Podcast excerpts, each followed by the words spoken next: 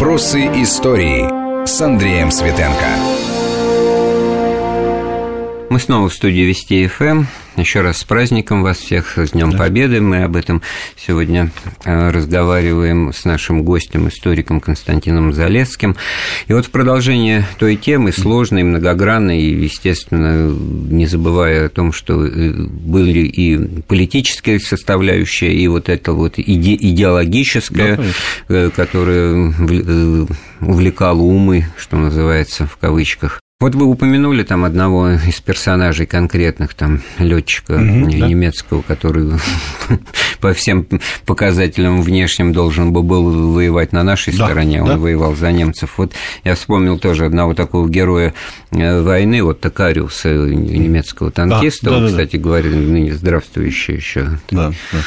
старичок, боровичок такой. Так вот, э, почему я о нем вспомнил? Он большую часть э, войны провел на Восточном фронте, значит, э, активно воюя с нашими дедами, отцами.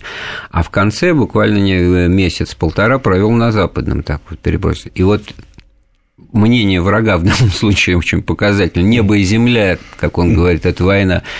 Э, солнце опустилось, все, стрельба прекратилась. Он говорит, что такое? Говорит, да англичане, да, они спать ложатся, когда темно становится. Ну, да, ну что вы, они пошли ночью, украли у них джипы, значит, значит, они даже не догоняли их, вызвали авиацию. То есть вот он настолько, значит, ну, грубо говоря, чехвостит вот всю эту американскую и английскую армию на предмет того, что они не в состоянии были вот воевать так, как вот война была действительно настоящей на Восточном фронте. Вот вывод из этих показаний противника. Насколько это действительно вот так? Ну, э, значит, надо сказать вот что. Конечно, война на Западном и на Восточном фронте была э, разной. Дело в том, что на Восточном фронте, то есть на Советско-Германском фронте, была вот та самая идеологическая война. То есть война шла на выживание. Причем э, война шла именно вот массовыми армиями, и советский солдат, он сражался именно за родину. То есть он сражался э, до последней капли крови, так сказать, и, и воевал. А что касается э, как войны на Западе, то там была очень большая, там, естественно, тоже шла война, ну, то есть люди не просто в бой шли, то есть они шли воевать с врагами своей родины, но там была война очень во многом война техники. То есть западные союзники очень сильно, войска, я имею в виду конкретные войска, очень полагались на техническое обеспечение. То есть не на, а, скажем так, инициативу отдельных соединений, а на использование авиации. Вот, кстати, очень показательно, вот то, что вы упомянули по Кариусу, это именно постоянный вызов авиации. То есть чуть что, значит, сразу вызывается авиация. Ну вот э, у нас же плавает где-то в подсознании то, с чего мы начали 17 мгновений весны, это знаменитый эпизод в поезде, где генерал его Гриценко да, да, безукоризненно да, да. сыграл, величайший артист, значит, да. со Штирлицем Тихоновым, когда он говорит, американцы дураки, не думают, что могут, можно выиграть войну одними бомбежками. Но, в общем, по-своему, американцы правы оказались, почему нет? А, ну, в принципе, бомбежками они не выиграли, но а, в общем и целом а, на Западном фронте как бы они отвлекли на себя значительные силы. Не надо говорить ни в коем случае, что там была какая-то там легкая прогулка. Во-первых, были довольно тяжелые бои, в которых американцы и англичане одержали победу, в том числе и тактическую. То есть там были и окружения, и захват пленных. То есть, в принципе, там было проведение. Э, ну, ну были провал... Фалесский котел. Фалесский котел был то же самое. Ну, в то же время Монгомери, конечно, провалил Маркет Гарден.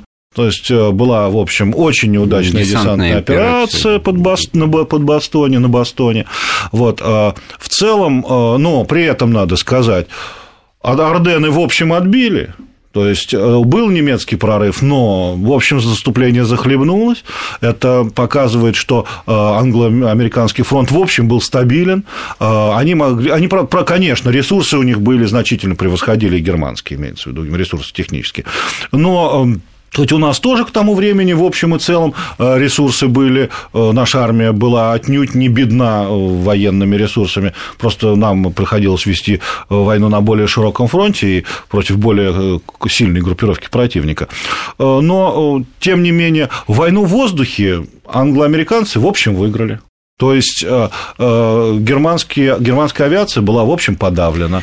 И э, что для нас важно, в какой-то момент немцы были вынуждены практически оголить авиацию, авиационное прикрытие на нашем фронте. Ну вот, если немножко так поглубже, подетальнее с, с боевой военной техникой, меня поразило в свое время, когда ну, появилась возможность изучать, вот как вот развивалась и авиация, и танкостроение уже во время время войны.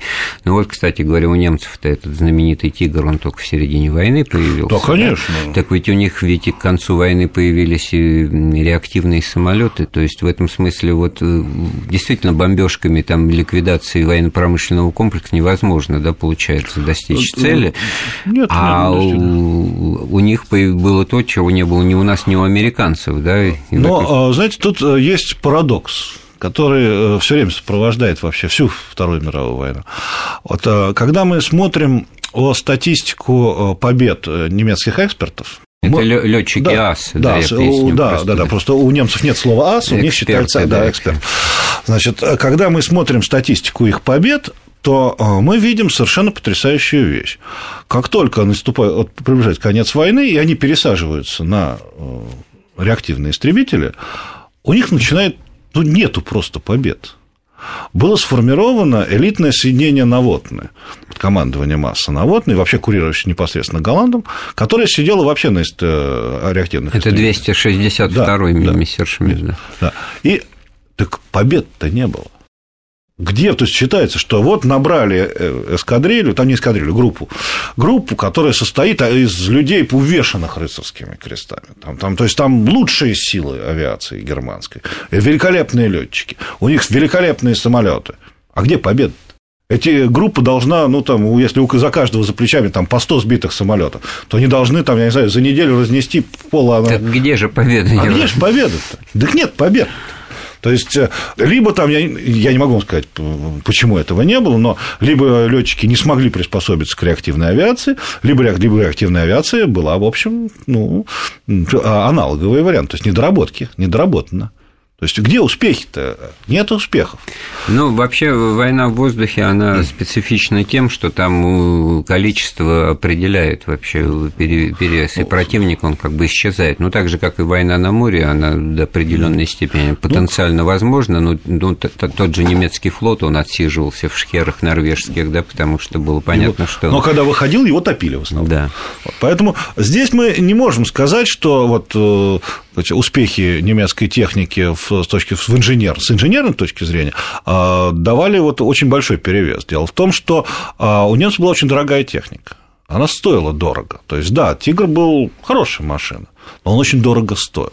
И вопрос возникает, причем дорого стоил со всех точек зрения. Он дорого стоил по, рабочей, по затратам рабочей силы, по трудозатратам, которые в Германии были проблемы. Он дорого стоил э, из-за сырья, которое туда применялось. То есть он, он дольше делался на заводе. Э, он был более сложен в производстве. То есть возникает вопрос, что лучше, один тигр или там 10 Т-34? Вот э, возвращаясь ну, к таким да. более глобальным человеческим аспектам, которые, естественно, в голове у всех, кто воевал, присутствовали, вот, ну, правильно, конечно, безусловно, за Родину, да и за Сталина, что говорить, так сказать.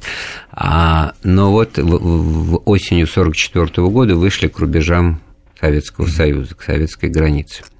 Ну и понадобились, насколько известно, какие-то, так сказать, высказывания о том, что мы теперь характер войны сказать, меняется, не меняется. Понятно, все бы удивились, если бы Сталин сказал, все, мы родину освободили. Ну да, конечно. Не да. заканчиваем на этом. Да. Конечно, да, но освобождение Это... дальше Европы. Вот, но все таки какое-то изменение в этом смысле в сознании тоже вступая там на польскую, чешскую, да, румынскую, вот в этом смысле ну, вы просто сказали, что англичане, американцы, они изначально как бы на чужой территории, ну, да, там, да. значит, да, отсюда конечно.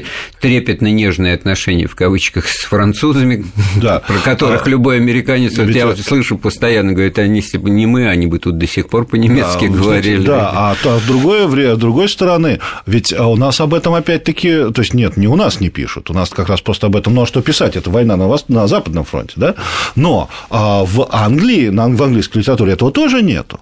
в мире англо-американской, а что стратегические бомбардировки, они шли не только по немецким городам. Ну, поешьте всю Румынию. Нет, они... нет, во Франции. И во Франции. Франции. Французские города бомбили и стирали с лица земли союзные бомбардировщики. Потому что, ну, потому что там были немцы, ну как, немецкая территория, ну, контролирующие немцы. То есть они бомбили и французские города тоже.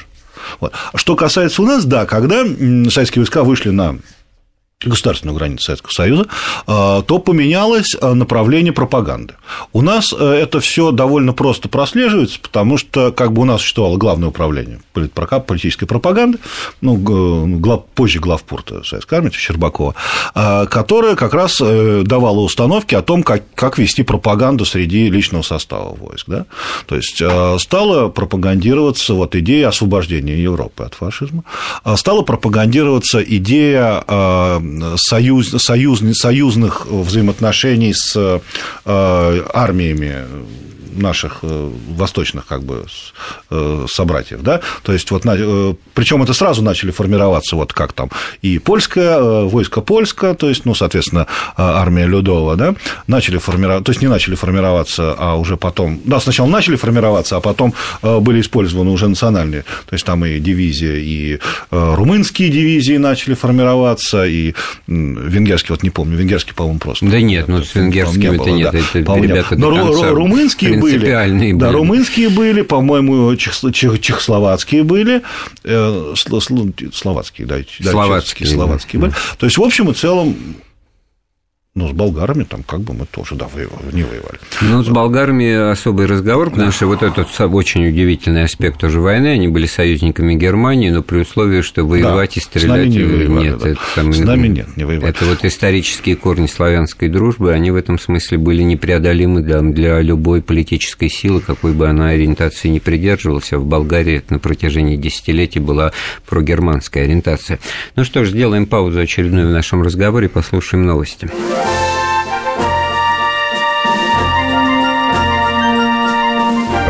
Вопросы истории с Андреем Светенко.